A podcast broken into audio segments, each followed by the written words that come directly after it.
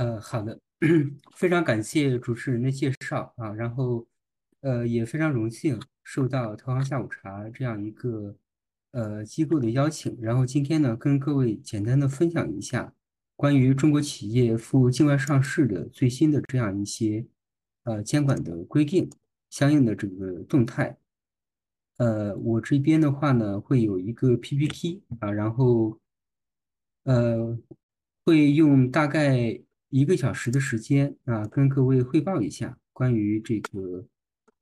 呃中国企业赴境外上市的相关的这些规定的要求。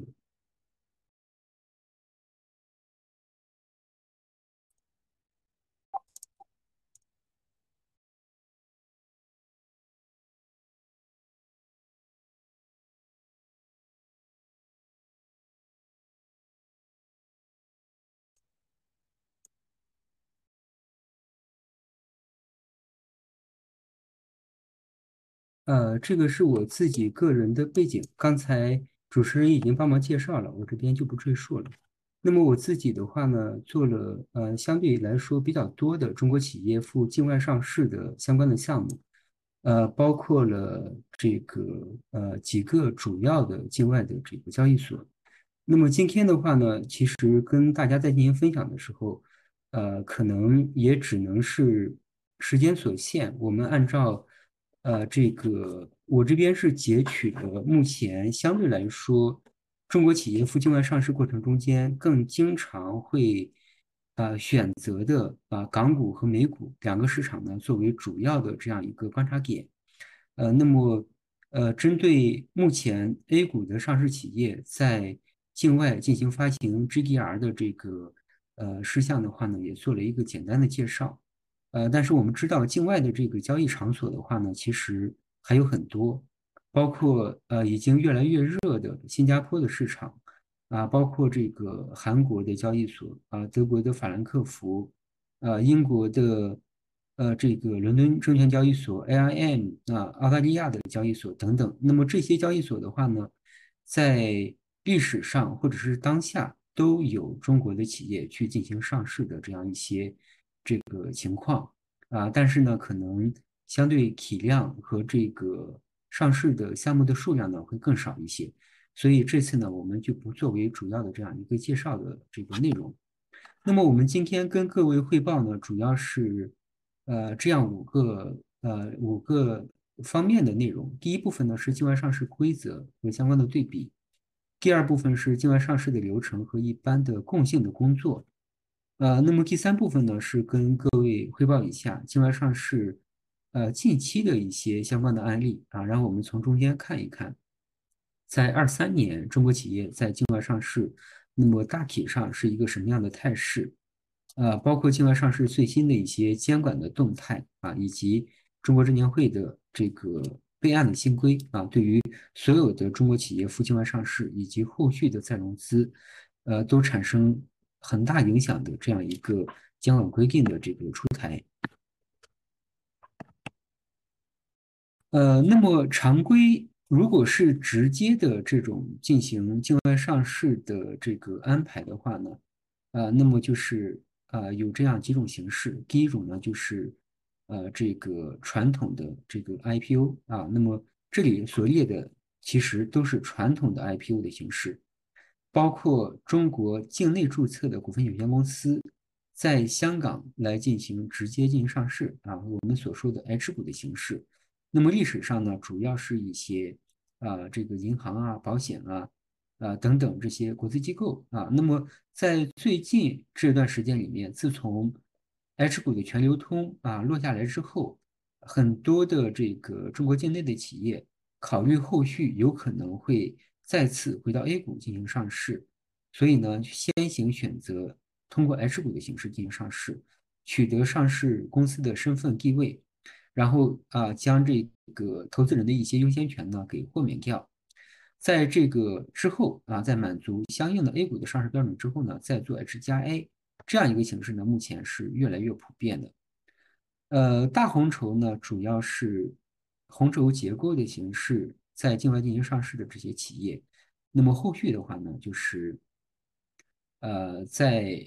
上市的过程中间，它的单一的最大股东是机构股东，境内机构股东。那么在这种情况之下的话呢，是需要经过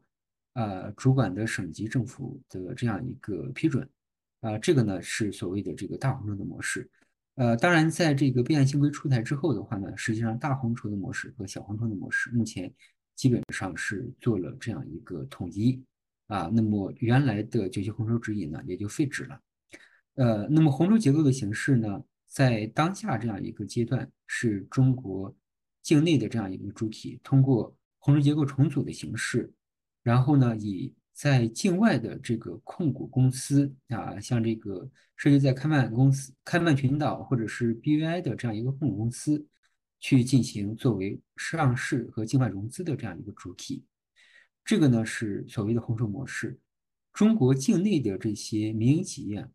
绝大部分呢，仍然还是以红筹的形式在境外进行上市。这种形式呢，就是包括了所有的这些中国企业在境外的这个交易所，不管是美国、香港啊，然后新加坡、韩国、德国等等，那么大家呢都是通过这种红筹的形式，尤其是小红筹的形式进行上市。第二种呢，就是这个呃非直接上市啊，这里面呢就是像。这个呃借壳啊，就是我们所说的反向收购，呃，去通过这个呃投资控制一家已经在境外的呃交易所完成上市的主体啊，然后呢将这个资产呢置入到这样一个主体里面，完成这样一个呃叫后门上市或者是这个反向收购。那么在这种情况之下的话呢，是一个借壳的这样一个概念。呃，借壳当然在不同的交易所呢，会有啊相对来说不太一样的这些这个规定啊。那么，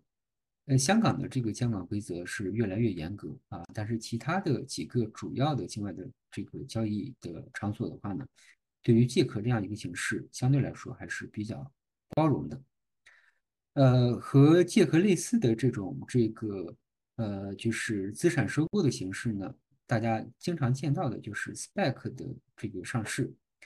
呃，这个呢是在境外的交易所，那么首先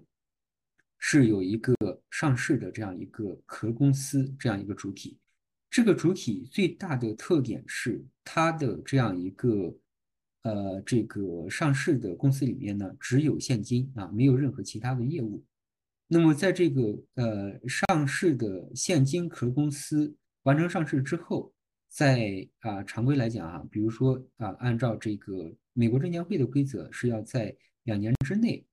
他需要寻找到一个自己认可的这个被并购的标的啊，进行反向收购这样一个资产。那么被收购的这个资产呢，它的这个原来的所有的这些控股团队。啊，这所有的这些股东呢，会成为 SPAC 的合并之后的主体上面的控股的这个主体啊，从而实现了这样一个形式上的呃反向收购的这种上市啊，我们叫这个 De-SPAC 的这样一个合并的过程。那么这样一个制度的话呢，目前啊，包括香港啊，包括新加坡啊，也都已经这个呃采用了这样一个形式，包括英国，呃。那么整个的这样一个呃这个制度的执行的话呢，因为在疫情期间市场上的资金非常多啊，所以也在市场上最近这几年是呃相对来说比较火的这样一个上市的形式。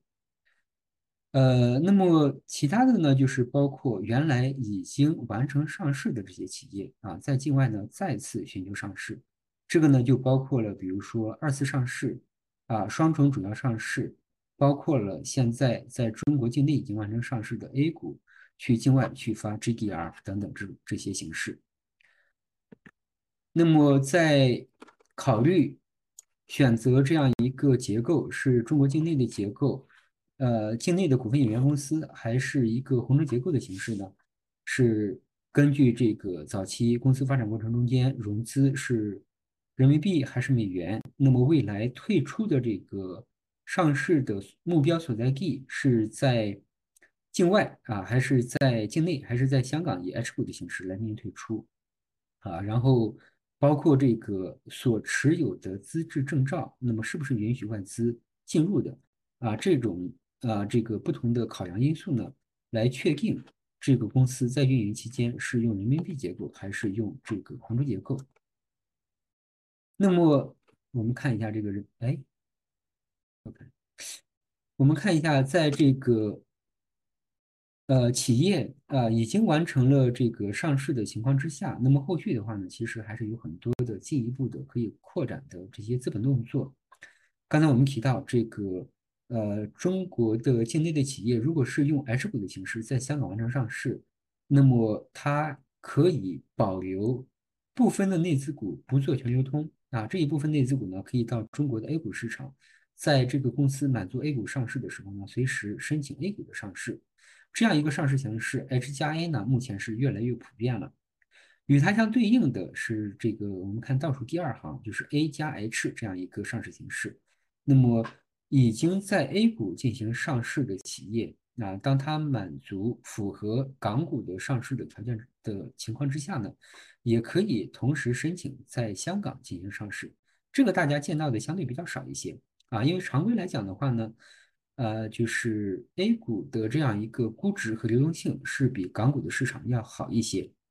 啊，同时的话呢，就是 A 股的上市标准啊，常规来说呢，比港股还是要高的。所以，如果是一个企业已经在 A 股完成了上市，那么它一定是满足港股的上市标准的。呃，但是我们也看到呢，就是最近陆陆续续会有一些 A 股的上市企业呢，也会考虑在完成 A 股上市之后呢。再去做一个港股的 H 股的上市，一个是增加了募资渠道，另外一个呢就是增加了不同种类的这样一个资金的来源。呃，那么 H 股上市之后呢，后续可以去分拆 A 股，可以去分拆红筹啊，可以分拆 H 股进行上市。那么红筹结构的企业呢，在上市之后可以是啊做这个双重主要上市、二次上市，也可以分拆啊这个红筹或者是分拆的企业去 A 股进行上市。啊，等等，那么包括 A 股呢，这个可以去发行 GDR，会有这个不同板块啊，不同的这个交易所上市的这些企业呢，后续在这个很多元的资本市场里面啊，可以有包括这个分拆、二次上市啊、双重主要上市啊，那么包括这个再发 GDR 啊等等。这些呢，就是更多的这样一个资本运作的手段。那么我们看一下这个港股和美股的这样一个呃上市的测试标准。呃，这里面呢，就是具体的这个数据啊，我就不跟大家来讲了。那么大家可以来想一想哈，就是港股上市的话呢，其实从它的三个测试标准里面，这个港股本身的偏好，在一八年之前。更多的是传统的行业，地产、金融这些为主，啊，所以呢，就是，呃，这些偏传统的行业在港股进行上市的时候，呃，投资机构呢是很看重它的收入和利润的，所以盈利测试测试标准一是非常经常用到的这样一个测试。但是我们知道，呃，这个联交所在一八年做了这个相应的改革，啊，三项重大改革，中间一个呢就是。呃，针对这个新经济企业，那么它实际上是，呃，一定程度上是包括这个通过不同权啊、二次上市啊等等，给了一些这个呃，就是呃优惠的政策啊。那么在这个之后的话呢，呃，就是实际上我们看一八年啊，这个到呃这个去年为止啊，那么其实包括一些科技类的企业，呃，平台型的互联网公司。包括这个港股的十八 A 啊，针对这个生物科技企业单独设立的非盈利测试标准的这样一个章节，那么上市了很多的这个体量相对来说都很大的这些企业，呃，包括就是有一些这个在美股上市的这个体量比较大的企业，满足二次上市、双重主要上市的时候，也到港股来进行上市发行。那么这些企业的话呢，其实。啊，那么很多其实它用的就不是盈利测试标准了啊，它可能是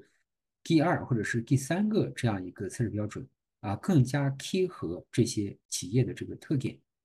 当然，联交所自己觉得啊，就是它呃每过一段时间还会去反思总结，那么在去年啊这个年末的时候，也是发了咨询意见，针对这个专精特新的科技企业啊，联交所认为呢自己是走在了这个中国大陆的政策和美股的政策之后，这一个板块被忽略了，所以呢单独开设了一个港股的十八 C，针对这个科技企业啊，可以允许它。嗯嗯，收入比较低啊，甚至是没有收入，那么也可以在港股来进行上市，类似于生物科技和科技企业的十八 A 的这样一个准则。那么，呃，港股的企业给我们一个什么样的印象呢？我们可以看到哈，港股上市的企业其实它的行业相对来说是跨度比较大的，呃，有很多这个比较传统的企业啊，那么也有一些。呃，最近这些年有一些新经济的企业，有生物医药啊，这个医疗器械等等这些大健康类的这些企业，呃，但是呢，整体上来讲哈，港股的这个流动性相对来说是比较，呃，没没有那么的理想啊。那么在这里面呢，有很多的企业其实体量很大，但是流动性呢比较差。如果是相对估值呃比较。这个市值没有那么高的企业哈，就去港股进行上市的时候，偏传统的这些企业呢，我们看它的盈利测试标准最后一年是三千五百万港币，但是呢，如果是偏传统的企业在港股进行上市，希望能够拿到一个相对来说比较合理的估值，能够发到一个比较合理的这个呃这个呃价位的话呢，其实至少要有八千万人民币的利润啊往上。才能够有实际的这种发行的效果。那么，呃，这个美美股这边的话呢，包括纳斯达克和纽交所，呃，两个呢虽然是啊有一有一些这个差异啊，纽交所本身它给的这样一个呃标准门槛是更高的，那么纳斯达克的标准门槛是很低的。呃，我这边也经常会收到有一些朋友这个看到了新闻之后。呃，很惊讶，把新闻转给我说：“哎，你看这个公司啊，就是体量多么多么的小，它竟然在美股上市了。这个是很正常的啊，因为我们可以看到纳斯达克的这个标准，上市的门槛的标准是很低的。呃，比如说测试标准一，它的盈利是一百万美元，一百万美元目前大概是不到七百万人民币的这样一个净利润啊。然后没有利润的话，你有两年的运营啊，你这个。整个的这个股东权益市值是一个多亿啊，大概就是不到两个亿人民币，这种也都可以上市。呃，那么所以呢，就是也就不难理解，其实这个很多的不同行业的这个呃企业在美股上市的话呢，其实都是可以操作的，因为它的准入门槛是很低的。相对于港股来说的话呢，美股的这种多元性和差异化会更大。我们可以看到哈，就是，呃，美股这边呢，如果是说偏传统的企业，它可能在美股上市之后拿到的这个呃估值是非常低的，啊，P/E 倍数是个位数，啊，但是呢，有一些概念很好的企业啊，也没有收入，也没有利润啊，或者说收入很低啊，但是呢，它的这个赛道比较好啊，然后呢。啊，有一个很好的这个 story，呃，有可能在美股这边能够拿到几十倍、上百倍的，甚至几百倍的这样一个这个估值，啊，这个呢其实是呃美股上面这个不同的行业啊，不同的这个类型的企业呢，它的这样一个后市的表现是这个这个呃方差是非常非常大的，那么呃。美股传统上来讲呢，是一些科技股企业的这个这个第一上市地哈，但是因为呃中美之间的这样一些冲突啊，包括之前一些政策的变动啊，在过去的几年里面，从滴滴打车之后哈，其实停滞了一段时间。那么在去年到啊现在这段时间里面呢，整个又在复苏啊，并且这个去美股上市的框架呢，慢慢的在稳定下来。呃，这个表格呢是关于在香港进行双重主要上市和第二上市的这样一个区别。那么它的前提呢都是这个企业已经在啊其他的交易市场完成了这样一个上市的动作。呃，在这种情况之下呢，可以做这个双重主要上市或者是第二上市，这样一个上市的这个门槛，其实，呃，因为有一段时间中概股在美国因为 PCLB 的这个呃外国公司问责法案的影响啊，那么有一段时间大家都面临退市的危机，啊，联交所适时的这个放宽了这样一个政策啊，降低了原来。第二上市和双重主要上市在港股进行上市的这个门槛，那么它们两个主要的区别呢，就在于双重主要上市呢，它是在两地都是一个完整的 IPO 的这个上市过程，啊，因而在这个双重主要上市的时候，实际上是要走完完完整整的去按照这个联交所的。呃，常规的这个上市的标准和流程去申请。呃，那么第二上市这边的话呢，相当于是依托于已经完成其他交易所的上市的身份，在这种情况之下呢，啊，利用这个第二上市的政策，多了一个募资的渠道啊，但是呢，本身不是一个独立的这种上市的地位啊，这个没办法纳入到这个港股通的这个资格里面啊。然后呢，呃，在尤其是在境外其他的交易所啊，已经上市的这些企业，比如说在美股啊，比如说在新交所完成上市的这些企业呢，其实，呃，在适当的情况之下，都可以考虑去香港进行双重主要上市或者是第二上市。这个是在发行 GDR 的这样一个这个这个呃大致的条件。因为今天时间所限啊，所以我们很多呃内容呢，其实省略掉了，然后也没办法充分的展开。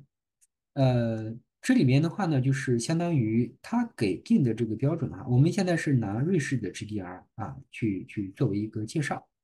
目前的话呢，主要是英国、瑞士和德国啊。那么英国和瑞士的话呢，都已经是相对来说比较成熟啊，也都有了啊众多的这个。A 股的上市公司去发行 GDR 的案例，尤其是瑞士的这个 GDR 啊，那么多家新能源的这个赛道的企业呢，是在啊这个瑞士的交易所这边呢去进行发行 GDR 的这样一个安排。公司的市值不低于人民币二百亿元啊，持续经营是三年以上。然后呢，股本是这个不低于两千五百万瑞士法郎，大概是一点七亿人民币。所以呢，它不是给到这个所有的企业的这样一个福利啊，可能还是相对来讲有一定的体量的这样个呃这些这个相关的这个企业。那么，按照这个发行人的财务报告的标准呢，要编制财务报告至少三年。啊，然后呢，要有百分之二十的自由流通的比例，发行价格呢，跟在深交所、上交所的这个交易价格相比呢，是可以做一定的折价的，但是呢，是有下限的啊，就是不能低于这个百分之九十的这样一个呃前二十个交易日的均价，呃，那么会有一个一百二十天的这个锁定期，境外上市的流程和一般的贡献的工作。呃，这里呢，我们也是拿这个香港和美国来进行举例哈。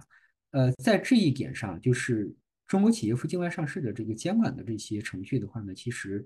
呃，不管是去哪一个交易所啊，是呃这个程序上面基本上是类似的。那么在这里面的话呢，会有这个准备工作啊，会把第三方中介团队啊这个确定好，然后呢，大家去开始一起。去开这个 kick off 启动的这样一个会议，开始针对公司的财务、法律，然后啊商业啊，包括这个可能还会有一个行业顾问哈，就针对这个行业也需要做整体的这些啊这个尽调啊，然后做核查，呃取得初步的这个监管的批准啊，然后解决一些历史的遗留问题，呃去编制上市文件。当下阶段的话呢，还多了一个。准备中国证监会备案的这些相关的材料，然后呢，就是去做监管的批准啊。这里面的话呢，其实包括两部分。第一部分呢，是在申请啊这个向境外的交易所啊，包括这个向香港联交所提交 A 一，向这个美国的 SEC 去提交这个 F 一啊等等这些呢，呃，做了申请，就是整个的这些招股文件啊，然后呃申请提交之后，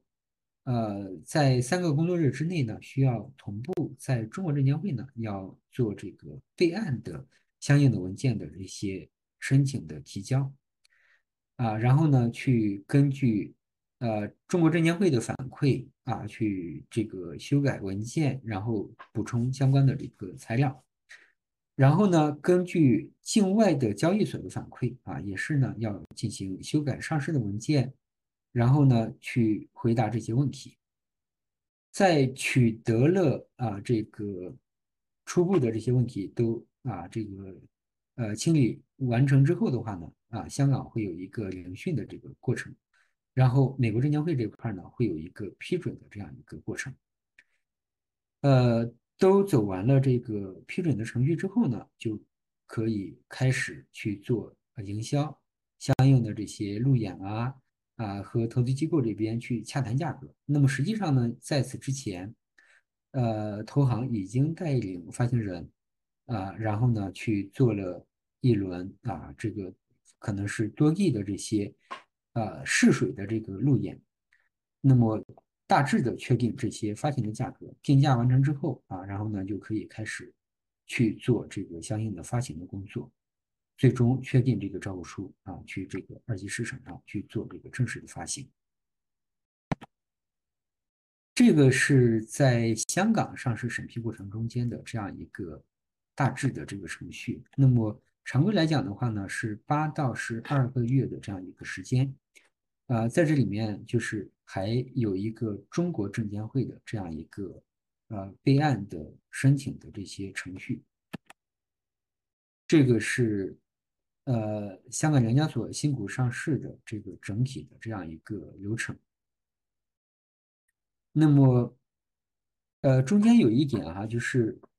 呃。在提交上市申请，香港的上市申请呢，我们叫 A1 submission 啊，因为整个的这个文件包是这个 A1 的这样一个文件包，在这个 A1 的文件包提交申请之前呢，如果是发行人这边觉得有一些事项自己不是非常的确定啊，当下这样一个，比如说有一个监管的事项啊，处在一个呃这个灰色的地带啊，处在一个不明朗的这个情况，然后呃。不太清楚联交所对这个问题怎么看，那么可以有一个叫呃 A 一之前的这个咨询，上市前的这个咨询的这个过程啊，这个呢就是呃是一个港股的特色啊。那么最近呢，呃中国证监会的这样一个备案程序呢，也将这样一个上市前咨询的这个程序啊，也也也也也加入了自己的这样一个程序啊。那么美国上市呢，就是刚才我们看到这样几个阶段啊，这个也不赘述了。美国上市的这个时间表呢，就是常规也是啊，就是大概是呃八到十二个月的这样一个时间。呃，那么 GTR 这边的话呢，就是相对来讲呢，它的这个时间段会更短一些啊，因为呃整体它主要还是。做这个相应的尽调啊，去准备在这个比如说瑞士交易所这边啊进行提交的这个招股书和相应的这些申报材料啊，和监管机构这块来进行沟通。呃，但是好的一点呢，因为它所面对的是已经上市的、已经在 A 股上市的这些上市的企业，那么 A 股的监管本身是非常严格的啊，所以呢，就是。呃，整个资料是很清晰的啊，所以呢，就是这个准备阶段也是比较短暂，本身也不需要做呃其他的这些这个呃就是形式的变化啊，所以呢，呃也是少掉了这种中间可能需要做重组、做股改的这些这个时间，审核是一到两个月的时间啊，然后呢就是后续一个月的这样一个路演、定价和上市的这样一个安排。这个是呃红筹结构啊，包括左边的这个直接的红筹持股结构，右边的这个 VIE 结构，这个也就不展开跟大家讲了。那么在搭建红筹结构的过程中间，会涉及到啊这个，因为红筹结构的企业间接持有的是中国境内的主体，那么会有一个十号文，啊，这个外资在进入的时候有一个十号文的关联并购的这样一个监管要求，啊，如果是同样的一个控制人的中国国籍的公民，通过境外的主体反向去收购境内的这个资产的时候呢，需要中国证监呃需要中国的商务部的这样一个审批。那么形式上大家呢都是通过这个呃两步走的形式啊，替换国籍的形式啊等等，规避十号文对于关联并购的这样一个审核要求。三十七号文登记呢是中国籍的自然人在中国境外持有权益。啊，比如说在开办公司登记为股东，那么不管有没有出资，在这个时候时候呢，都需要做三十七号文的登记。啊，这个是一个外汇合规的要求。七号文的这个纳税义务呢，是当这个红绿结构，我们看到前面的这个结构搭建完成之后，啊，在这里面的这个股东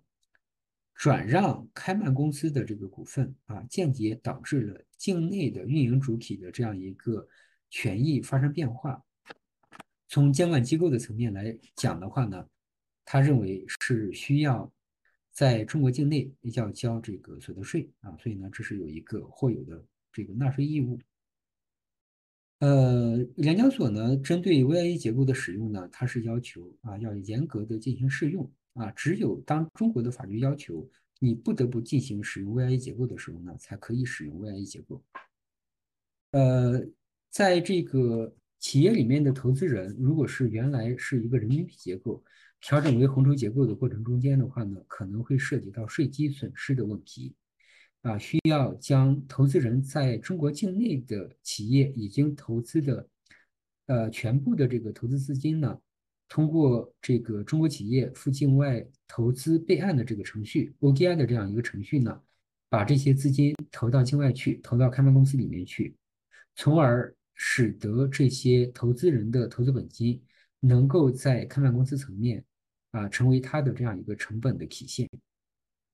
呃，这个如果是 VIE 结构呢，，UFI 和 VIE 公司之间的这个资金是可以自由流动的。机构股东啊，如果是在中国境内的这些人民币基金啊，类似的这些中国境内的机构股东，当他持有这些红筹结构的权益的时候的话呢，是需要通过。这个完成 ODI 备案的这样一个情况，才可以啊成为一个有资格持有境外权益的这样一个主体啊。也就是说，如果是没有做这样一个 ODI 备案，不论这个资金是不是出境，他都没有持有这个境外权益的资格。呃，如果是在这个重组的过程中间啊，涉及到这个境内的股权的变动啊，会有境内的所得税的问题。那么创始团队的话呢，包括这个员工和高管的股权激励平台，呃，大家一般呢是通过嵌套信托的形式，可以做到啊，一个是信息上面可以进行保密，另外一个呢，信托也有一个这个呃优化税筹的这样一个功能。境外上市的最新的案例，呃，一个是亚朵酒店，啊，亚朵酒店的话呢，它是在这个呃，二二年的这个年末啊，完成了这个上市。呃，那么它是一个传统的 IPO 上市的形式。呃，亚朵酒店的上市呢是很有意义的，因为呃，中国的中概股去美股来进行上市的这样一个整个路径，在滴滴打车之后，基本上是一个冻结的状态。呃，中间呢，零零星星有一些非常小体量的这个中概股企业，在美股完成上市，但是呢，不足以代表啊这个呃就是整个市场的这样一个态势。但是亚朵酒店本身呢，它的体量已经足够大，市值呢是接近百亿人民币啊，那么募资金额呢也还是可以的啊，就是募了三亿人民币。虽然相对来说呢，就是募资的这个。IPO 时候的募资的金额并不是很高，但是呢，呃呃，一个是在二二年，其实大家可以呃这个回想一下，当时是在疫情，呃相对来说这个呃就是还不是特别的明朗的情况之下，啊，那么呃市场相对来说还比较悲观的时候，那么实现了这样一个上市的这个安排啊，而且呢，呃上市之后啊市值是很快去有有提升啊，然后呢就是整体的这个市值呢也还是不错的啊，百亿以上，后续的话呢估计呃亚朵也会不断的会去做这个相应的变增。这个呢，可以作为中概股赴美上市重启的这个信号之一。第二个呢是何塞，何塞的话呢，实际上是在今年的二月份完成上市的。何塞非常有典型意义，在于何塞是，呃，这个就是中美之间的这样一个冲突，冲突的焦点呢，实际上是科技类的这些企业，呃，中间包括这个美国针对中国的这个科技类企业的投资。啊，然后中国的科技类的企业，中国的资金去投资美国的科技类的企业，啊，呃，这个是大健康的企业等等这些呢，呃，这个有很多的这些监管的措施，呃，那么呃，我们看到呢，何塞呢，它实际上是一个在自己的这个领域里面，在全球都做到了这个很靠前，这个呢，其实是传统上。啊，中概股这个去美股进行上市的这些科技股企业，啊，历史上你像这个京东啊，呃，像阿里啊等等这些体量很大，是互联网平台经济的主体啊，没有错。但是呢，他们在上市的时候也都是当时的这个很领先的科技股。那么，呃，何塞的这样一个成功上市呢，也就是说明美股的这个市场呢，针对中概股里面的科技股啊，其实呢。也都是已经打开了，啊，所以我们也看到最近这个包括像极客汽车呀、啊文之致远啊等等一些这个科技类的企业，在美股呢体量都还比较大啊，都是在百亿啊几百亿的这个市值的企业呢，也都在筹备美股的上市。呃，港股呢，我们看这个北森控股啊，北森控股这个就非常近了，那么。呃，北森控股这边的话呢，它可能不不能算是这个最近的港股非常典型的一家企业哈，但是呢，它也有一定的代表代表意义，在于，呃，我们知道这个整个的企业服务这个赛道啊，SaaS 这个赛道呢，在二三年是非常冷的，啊，那么这个北森控股它的主营业务呢是 HR SaaS，呃呃，我们看这个三年前。啊，三年前、两年前，那么这个 SaaS 的企业在港股进行上市，当时这个发的都是不错的，呃，然后包括后续的融资，其实都还是不错的。但是呢，这个整个的赛道在这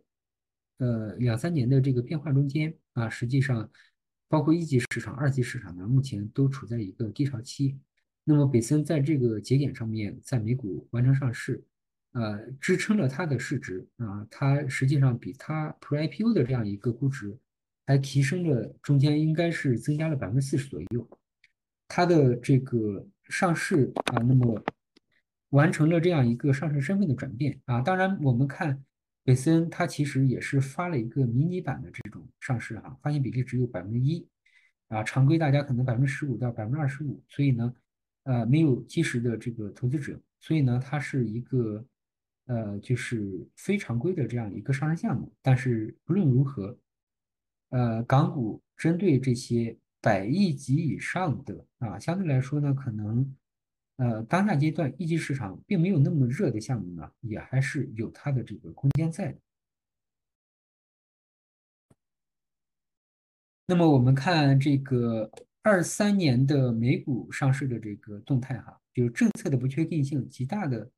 消减。啊，那么预期这个框架呢是非常稳定的啊，一直稳定到下一届的美国总统选出来之前啊，因为下一届选举之后，可能我们不知道是不是会有针对中国企业有更多的政策，投资人的信心呢也开始啊在进行恢复。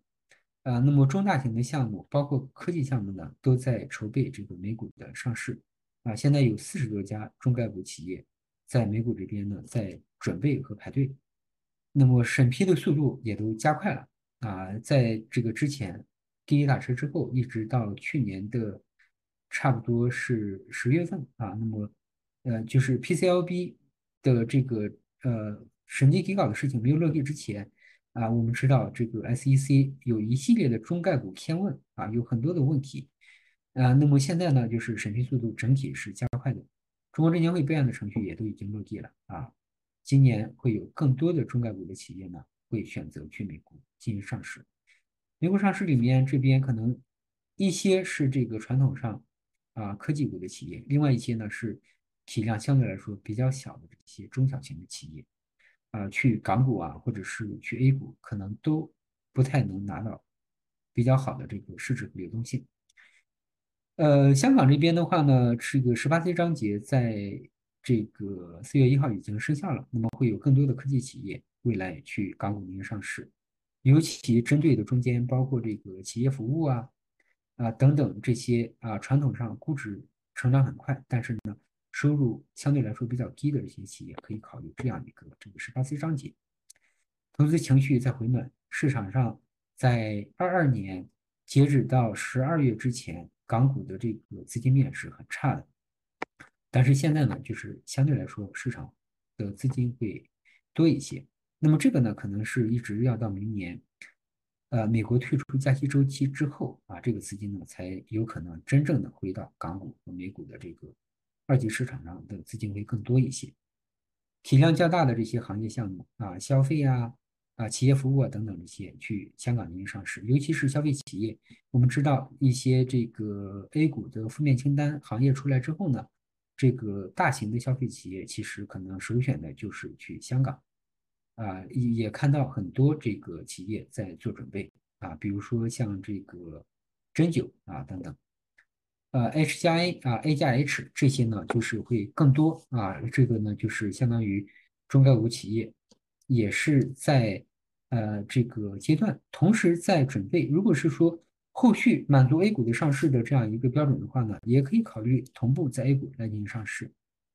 呃，然后呢，今年也是会有更多的，就相比较去年来说哈，更多的中国企业赴香港上市。那么去年很多的企业在做港股上市的筹备，但是因为二级市场很差，啊，要么破发，要么就是发盖板的 IPO 啊，所以呢，就是实际上很多的项目呢，可能延续到了今年。最新的监管动动态，一个是中美的审计底稿的披露合作，这个的话呢，就是由来已久啊，那么一直到去年才真正落下来，相当于针对外国公司问责法案，那么中美双方还是以中国后退一步的这样一个形式啊，达成了一定形式上的这个合作，啊，是中国的监管机构呢，就是允许这些审计底稿啊，在这个放在香港，然后呢，由啊这个。呃，PCLB 这边的这个专项巡啊审查的这个团队呢，到香港去看这些相关的资料。那么首期的针对两个啊这个四大的审计师事务所的这个核查，在去年的年底已经完成啊，并且发了报告。那么整体上呢，双方都觉得这个是比较顺利的。后续呢，也就是成了一个非常稳定的这个框架。呃，那么相应的呢，中国的这个监管机构呢，也是针对啊这个保密信息、保密资料啊，然后这方面呢是更新的相应的监管要求。呃，网络安全审查和数据合规啊，这个呢就是相当于是针对包括美国上市和香港上市呢，呃这一个领域里面的啊数据的这个核查啊，网络安全审查呢，整个的制度框架是完全落地了。那么，如果是一百万个人用户信息去美股进行上市，是要走网络安全审查；如果是有可能是影响国家安全，不管是去美国、去香港、去任何的其他的这个交易所去申请的话呢，啊，都需要走网络安全审查。呃，那么中间的话呢，涉及到数据的这些问题啊，也都需要进行合规啊，涉及到这个数据出境的问题，也需要审慎。那么在港股这边呢，是香港的联交所。增设了这个十八 C 章节，专门针对专精特新的这个行业的企业，呃，这个允许收入很低啊，就是最后一年的收入是二点五亿港币啊，或者是没有收入的这个企业呢，都是可以在香港通过这个十八 C 章节来进行上市的目前呢已经有几家企业在筹备了。呃，中国证监会的这个备案新规生效了啊。那么这个备案新规的生效呢，是将所有的中国企业赴境外上市的形式，包括后续的再融资的这些形式呢，都纳入到了这个监管体系里面。这个是历史上从来没有过的。呃，因为在此之前的话呢，主要是中国企业以 H 股的形式在香港进行上市，是由这个中国证监会的国际部啊先去。拿小路条，然后呢再去拿大路条这样一个形式，有一个实质的这个监管审核。在历史上啊，这个红筹的形式进行上市，以及上市之后的再融资，这些呢是完全没有中国监管机构的这个参与的。但是现在呢，相当于是把所有的这些形式呢，全部都纳入到这个中国证监会的这个监管体系里面来，这个对于整个的行业影响都是非常大的。这个是刚才我们提到的这个境外上市里面，美国和中国的这个审计底稿的这个相关的这样一个安排。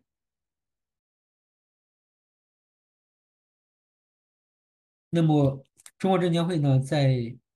呃这个过程中间啊，实际上是按照对等原则啊，允许对方做这个检查和调查啊，明确了相应的这样一个协作的形式。呃，那么当然，后续如果是由美国的企业到中国来进行上市啊，那么中国呢，啊也是有权 去检查他们的这个审计底稿的。呃，在二二年这个最后一个季度啊，PCLB 这边呢，在普华和毕马威啊这个审阅了数百份的这个审计计划，初步这样一个合作框架呢，双方都是觉得是可行的，而且是比较稳定的。那么。原来在外国公司问责法案悬在中概股企业头上的那这个呃，如果是连续三年进入这个清单啊，就要退市的这个风险呢，目前来看基本上已经消失。呃，这个网络安全审查办法和这个数据出境安全评估办法，那么这里面呢，就是刚才我们提到的。啊，这个赴美国上市和去呃香港上市啊，那么包括去其他的这个交易所进行上市的时候，涉及到这个数据处理的问题啊，向要向这个网信办这边啊来进行申请。那么在目前的这个实践当中啊，我们现在已经有项目正在走这样一个程序，呃，整体上来说的话呢，就是呃相对来说还是还是比较。呃，比较可控的啊，没有大家原来预想的，就是这个程序可能会卡掉很多的企业。我们去看近期的这个美股上市的很多的企业啊，其实包比如说包括亚朵哈，它都是走过了这样一个呃网信办的呃这个网络安全审查的这样一个程序的啊，目前已经有十几家企业通过了这样一个程序啊，整体的这个框架呢还是相对来说比较稳定的。这个是港股十八 C 章节的这样一个生效啊，那么呃，首批的企业呢，预计在今年的 Q 四啊，可能我们就能看到了。呃，那么它是针对呢，就是新一代信息技术啊，先进的硬件、软件、先进材料、新能源、节能环保、新食品和农业技术啊这些领域的这个企业呢，可以允许他们在已经有这个，比如说最后一个会计年度有二点五亿港币的时候呢。啊，这个呃，上市前的这个估值啊，到六十亿港币，大概五十亿人民币，你就可以去上市。啊，如果是完全没有收入，啊，或者是有一定的收入，但是到不了二点五亿港币的这样一个标准，那么有一百亿港币，大概是八十多亿人民币的这样一个市值呢，也是可以去申请上市的。这个在很多的企业，比如说人工智能啊，比如说企业服务，那么很多企业呢，其实在之前。经历了多轮融资，它的估值是很高的，但是它的收入啊没有跟得上。这一些行业里面呢，相对来说是比较明显的这种特点，在这个时候呢，可以通过这个港股十八 C 章节来进行申请上市。中国证监会的这个备案新规，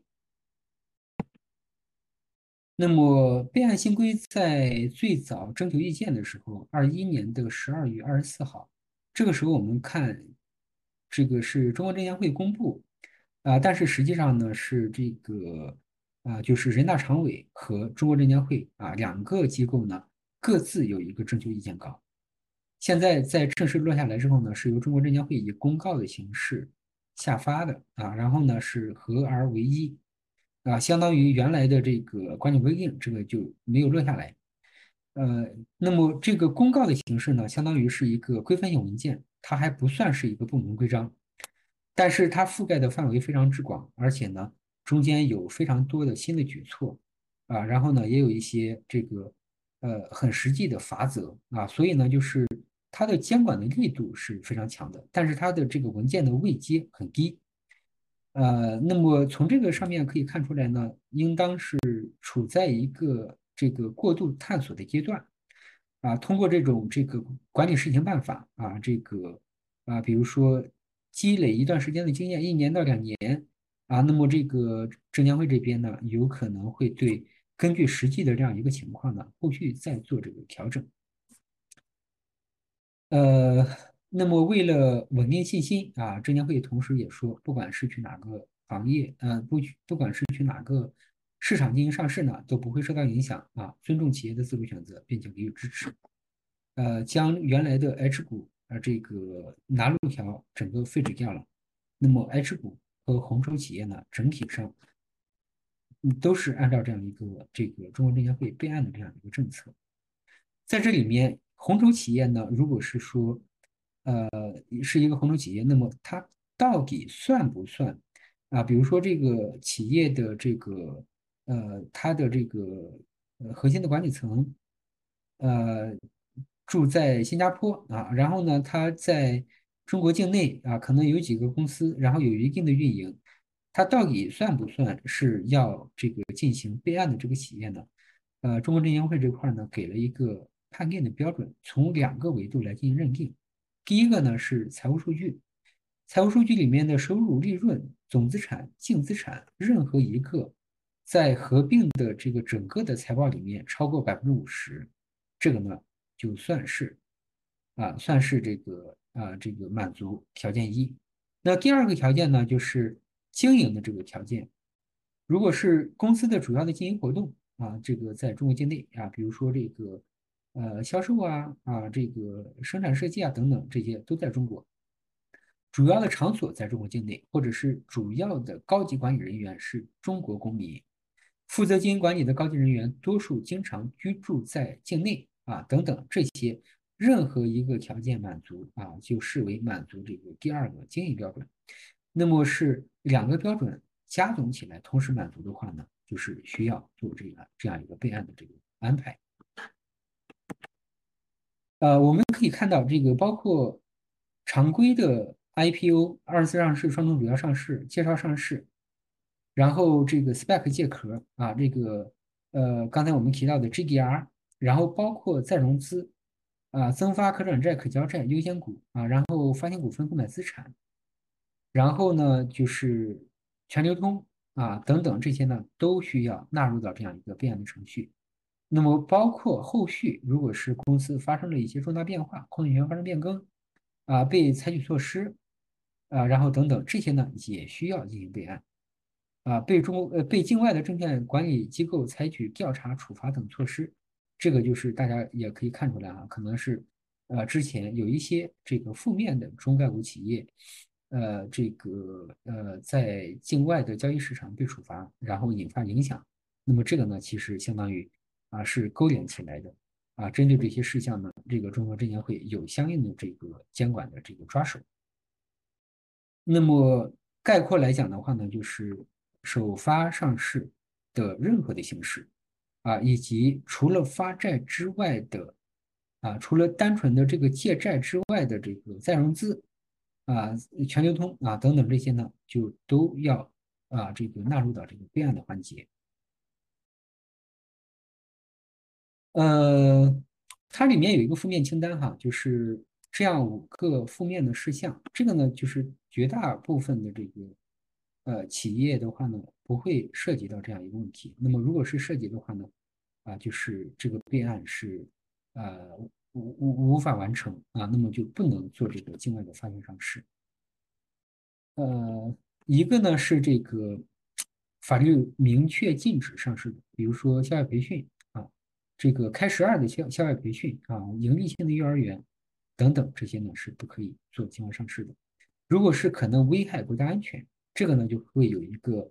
外商投资的安全审查。安全审查的这个适用呢，主要是针对军工企业啊，以及和军工企业相关的这些服务的这个企业。这种呢，就是境外上市可能会危害国家安全，啊，是不可以进行上市的。那么，境内的这个发行人或者是公股股东实际控制人，最近三年涉及到财产类的犯罪，啊，这个还没有刑罚执行完毕的这个情况之下呢，是不可以进行上市的。发行人自己是犯罪或者是重大的违法违规行为正在被立案调查的，还没有明确的结论意见，在这种情况之下的话呢？是不可以进行上市的啊，以及这个权属纠纷的问题，积极条件这边就不赘述了啊。那么这个呢，就是刚才我们提到的，相当于啊类呃借鉴了联交所的这个 pre-event 呃 consultation 啊，就是在 A 一之前的这样一个咨询的这个程序啊，在中国证监会去做备案的过程中间，那么发行人中间的中介机构啊有。不熟悉的和项目紧密相关的这些情况，是可以啊进行做这个咨询的啊。我们现在有项目通过这个邮件的形式来做这个咨询啊。这个尤其是在当下这个阶段，新规刚刚执行，那么很多的规则并没有面面俱到啊，然后也不是那么清楚。这种这个备案之前和备案之中的这个咨询和沟通啊是很关键的。那么在中国企业在境外上市备案之前，啊，在提交这个中国证监会的备案之前的话呢，如果是说企业所处的行业的主管机构针对它进行资本化啊，进行上市这样一个事项，如果是有前置的法律明确规定的许可要求，这种情况之下呢，需要先拿到这个行业监管机构的许可要求啊，比如说电子烟。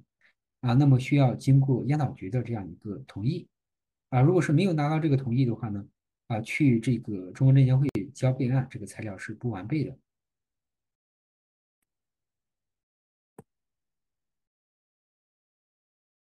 呃，安全审查，安全审查包括刚才我们提到的外资安全审查，主要是针对军工企业以及这个军工相关的一些这个服务企业，以及网络安全审查。刚才我们。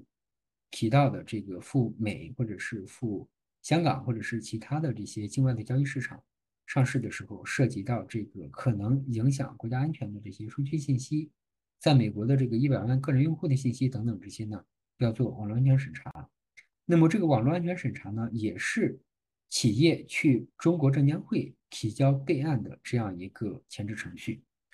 呃，私密保护这个呢，实际上是针对。美国的 PCLB 这边啊，这个审计底稿的这样一个要求，那么境内企业赴境外进行上市的话呢，相关的保密和档案管理工作的规定，